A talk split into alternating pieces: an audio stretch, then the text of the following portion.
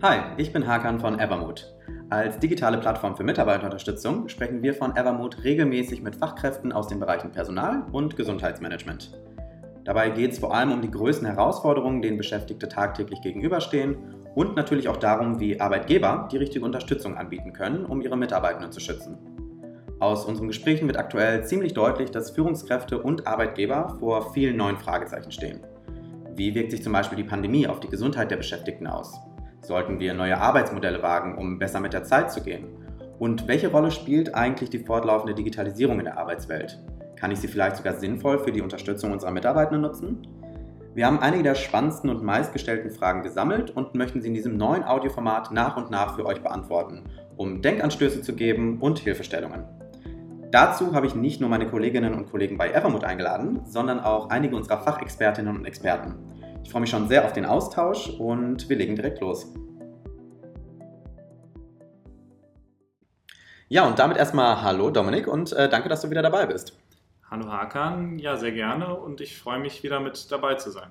Super, fangen wir direkt an. Ähm, wir haben letztes Mal ja schon über die Ergebnisse des aktuellen DRK Psychoreports gesprochen, haben uns aber auch andere Studien angeschaut, ähm, ja, wo eigentlich ein paar verschiedene Dinge ähm, herausgekommen sind. Für mich war eine Sache ganz deutlich und zwar, dass Arbeitnehmende immer öfter stärkeren Belastungen gegenüberstehen, die echt ja auch eine ernstzunehmende Gefahr für die psychische Gesundheit darstellen.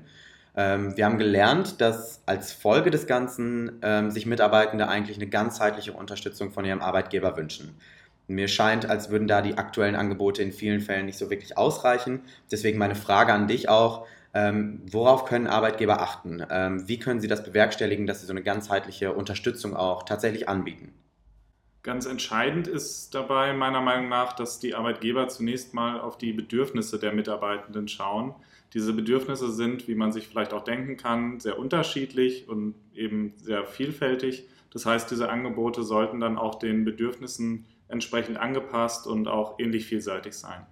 Ja, das macht auf jeden Fall Sinn. Ähm, dann wäre aber auch meine nächste Frage direkt an dich, was denn so gängige Beispiele für derartige Bedürfnisse wären.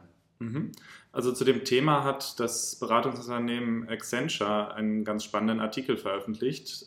Darin werden die Mitarbeiterbedürfnisse nochmal auf drei Ebenen unterschieden. Das sind zum einen die individuellen Bedürfnisse. Da geht es also vor allem um, um Unterstützung auf körperlicher, finanzieller, aber auch emotionaler und mentaler Ebene. Okay, also beispieltechnisch wäre das jetzt für mich, höre ich raus, gesundheitliche Beeinträchtigungen, Geldsorgen, aber auch Stress und Burnout, sowas in die Richtung. Ganz genau. Also das wären so ein paar Punkte, wo Arbeitgeber auf dieser ersten Ebene ansetzen können. Äh, auf der zweiten Ebene sind zwischenmenschliche Bedürfnisse. Hier stehen Angebote zur Unterstützung bei beruflichen, privaten Anliegen im Vordergrund. Beispiele hierfür wären die Hilfe bei Teamkonflikten oder Trauerbewältigung, aber auch so etwas wie Kinderbetreuung. Okay, verstehe. Und was wäre dann die dritte Ebene? Das sind dann die sogenannten kollektiven Bedürfnisse. Hierunter fällt die Unterstützung, die auf die Aspekte der Arbeit abzielt, die Mitarbeitende für sich als sinnstiftend erleben.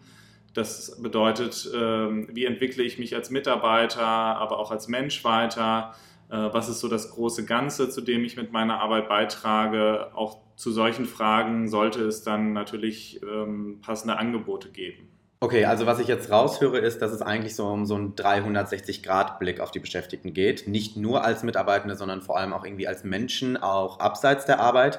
Ähm, da frage ich mich, wie schlagen sich Arbeitgeber aktuell? Also wie sieht es da aus in dem Bereich? Glücklicherweise kann man tatsächlich sagen, dass ein Großteil der Arbeitgeber diesen Ansatz bereits verinnerlicht hat. Mhm. Das heißt, viele leiten auch schon zunehmend Maßnahmen in die Wege, um die Gesundheit ihrer Teams entsprechend zu fördern und damit auch diesem negativen Trend bei der Mitarbeitergesundheit, über den wir ja auch in der letzten Folge gesprochen hatten, ähm, ja, entgegenzusteuern. Und ähm, knapp drei Viertel, also wirklich eine deutliche Mehrheit der Arbeitgeber, gibt mittlerweile an, in Ressourcen für psychische Gesundheit investieren zu wollen. So sollen im Jahr 2021 neue Leistungen geschaffen, beziehungsweise auch die bestehenden fortgesetzt oder erweitert werden.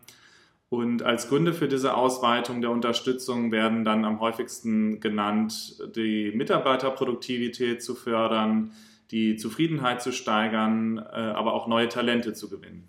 Alles klar, das hört sich ja schon mal echt nach den ersten richtigen Schritten an. Ähm, der Accenture Report, ähm, den du da eben erwähnt hast, der geht aber auch besonders nochmal auf die Rolle der Führungskräfte bei dem Thema ein. Wieso ist das denn wichtig? Die Führungskräfte haben hier natürlich eine sehr wichtige Rolle. Denn im Endeffekt sind sie, äh, ja, man könnte sagen, das direkte Bindeglied zwischen den Teammitgliedern und dem jeweiligen Arbeitgeber. Und damit sind sie eben in aller Regel auch die erste Anlaufstelle bei allen möglichen Anliegen. Mhm. Und auch hier lässt sich übrigens ein positiver Trend erkennen, denn viele Führungskräfte haben, so wie es aussieht, auch ein stärkeres Verantwortungsbewusstsein für die Mitarbeitenden entwickelt. In dem äh, erwähnten Bericht heißt es dazu, dass sich inzwischen die Hälfte aller C-Level-Manager auch wirklich um das ganzheitliche Wohlergehen der Teammitglieder äh, sorgt. Äh, das ist eine deutliche Steigerung. Diese Zahl lag nämlich nur ein halbes Jahr vorher noch bei gerade einmal 35 Prozent. Verstehe, da scheint sich ja im Endeffekt alles in allem auch tatsächlich schon ein Bewusstsein dafür aufzubauen, ja, dass eigentlich vertrauensvolle und wertschätzende Beziehungen mit einem ganzheitlichen Ansatz für die Gesundheit im Team wichtig sind. Ähm, das führt nebenbei übrigens auch zu einer besseren Performance. Das haben wir in verschiedenen Studien ja auch schon gesehen. Ähm, bevor wir zum Ende kommen, äh, würde ich ganz gerne noch einen Blick auf Arbeitnehmende aus der Gen Z werfen, denn da scheint dieser Ansatz ja besonders wichtig zu sein. Warum ist das so? Ganz genau. Also gerade für die Gen Z ist es von entscheidender Bedeutung, dass äh, die Arbeitgeber Unterstützungsangebote bereitstellen das ist tatsächlich auch nochmal interessant aus der Perspektive der Personalgewinnung, aber auch der Personalbindung. Okay, inwiefern?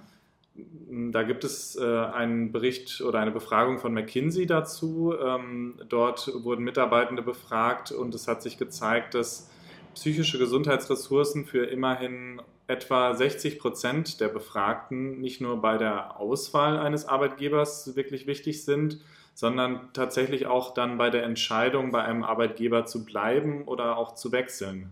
Ja, das zeigt im Grunde ja auch dieser Bericht von Mindshare Partners von 2019. Mhm, genau, richtig. Also der Bericht, den du meinst, der hat sich ja um das Thema Mitarbeitergesundheit gedreht. Und hier hat sich gezeigt, dass die Hälfte der befragten Millennials und ganze drei Viertel der Gen Z-Befragten ihren Job schon einmal unter anderem wegen ihrer psychischen Gesundheit verlassen haben hier sieht man also auch nochmal ganz klar die Notwendigkeit für entsprechende Angebote. Absolut, ja, da scheinen die Zahlen wirklich für sich zu sprechen. Äh, das Fazit für mich im Grunde, wer Talente aus der Gen Z gewinnen möchte und dann vor allem auch halten möchte, äh, der kommt nicht drum herum, äh, ganzheitliche Unterstützungsangebote zu machen. Das finde ich auf jeden Fall sehr spannend. Ja, und wie Arbeitgeber hier ansetzen können, das besprechen wir dann im nächsten Teil. Und zwar wird es dann explizit um vier Maßnahmen gehen, mit denen Arbeitgeber die psychische Gesundheit im Team fördern können. Und wenn du zu Hause oder im Büro jetzt schon mehr über das Thema erfahren möchtest, dann findest du in diesem Beitrag den Link zu unserem Evermood Mental Health Guide. Darin haben wir diese und alle weiteren Informationen für dich zusammengefasst und kostenlos zum Download bereitgestellt. Ansonsten freue ich mich aber schon sehr auf den dritten Teil unseres Gesprächs und hoffe, du bist auch wieder mit dabei. Bis dahin.